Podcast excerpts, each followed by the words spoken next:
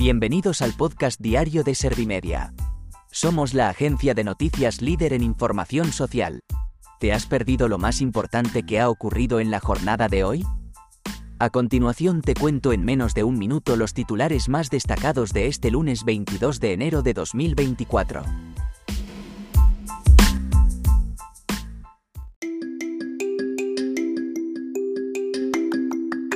El PSOE y Junts llegan a la aprobación de la amnistía sin ponerse de acuerdo sobre sus enmiendas.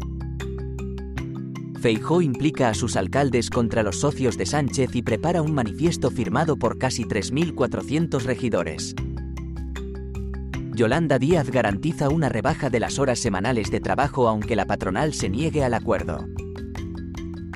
La OMS alerta de que las hospitalizaciones mundiales por COVID suben un 40% y los ingresos en UCI otro 13%.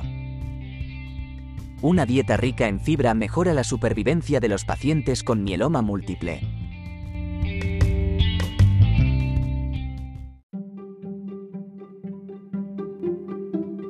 ¿Te han sabido a poco los titulares? Pues ahora te resumo en un par de minutos los datos más importantes de estas noticias el PSOE y Junts llegan a la aprobación de la amnistía sin ponerse de acuerdo sobre sus enmiendas.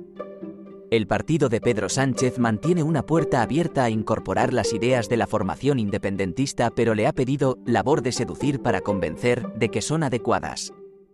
Por su parte, los diputados de Carles Puigdemont insisten en blindar dentro de la amnistía delitos graves como terrorismo. Feijó implica a sus alcaldes contra los socios de Sánchez y prepara un manifiesto firmado por casi 3.400 regidores.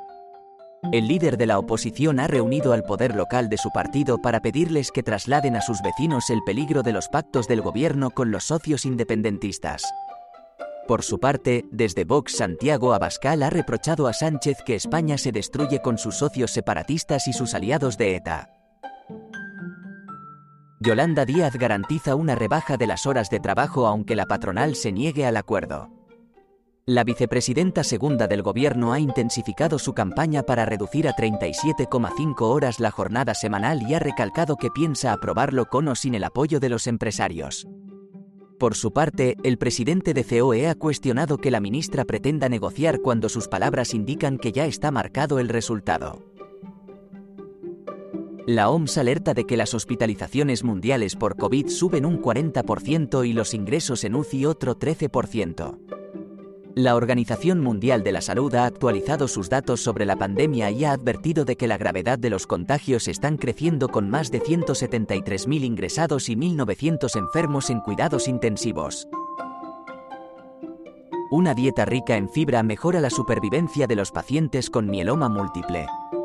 Un estudio liderado por el Hospital 12 de Octubre de Madrid y la Universidad Complutense ha comprobado que ingerir más fibra favorece el crecimiento de las bacterias productoras de ácidos grasos de cadena corta y estas mejoran la supervivencia de los pacientes con este tipo de cáncer que afecta a los glóbulos blancos.